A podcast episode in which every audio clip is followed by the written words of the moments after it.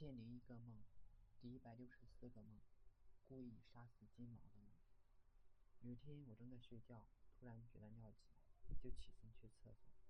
开门以后，却看到两个小学生在过道里面跳舞。觉得他们可能太闲了，我每天累得像狗。早上起床基本靠闹钟，而且还要按停好几次。最后感觉再不起来就要迟到了，才迷迷糊糊的起床，然后去厕所。厕所再出来，却发现是别人的房间。有个少妇看见我，大吃一惊，以为我是小偷。我连忙不好意思的解释走错门了。他叫来房东，我跟房东说走错门了，找不到自己的房间。房东就让我跟他走。途中遇到金毛，他看着我，突然就咬了我一口。我看他时，他就松开了，但是还是跟着我。我继续往前走，他又咬了我一口。我站住跟他对视，他似乎并不怕我。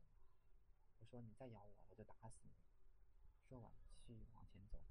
金毛追上来，又咬了我。我抱住金毛，把它拖到墙根，用一只手捂住它的嘴巴，一只手捏住它的鼻子，打算捂死它。我感觉他似乎没有任何的挣扎，只是默默的承受。他的心跳得很快，然而最后终于停止。再看，他已经变成了小孩子，躺在我怀里一动不动。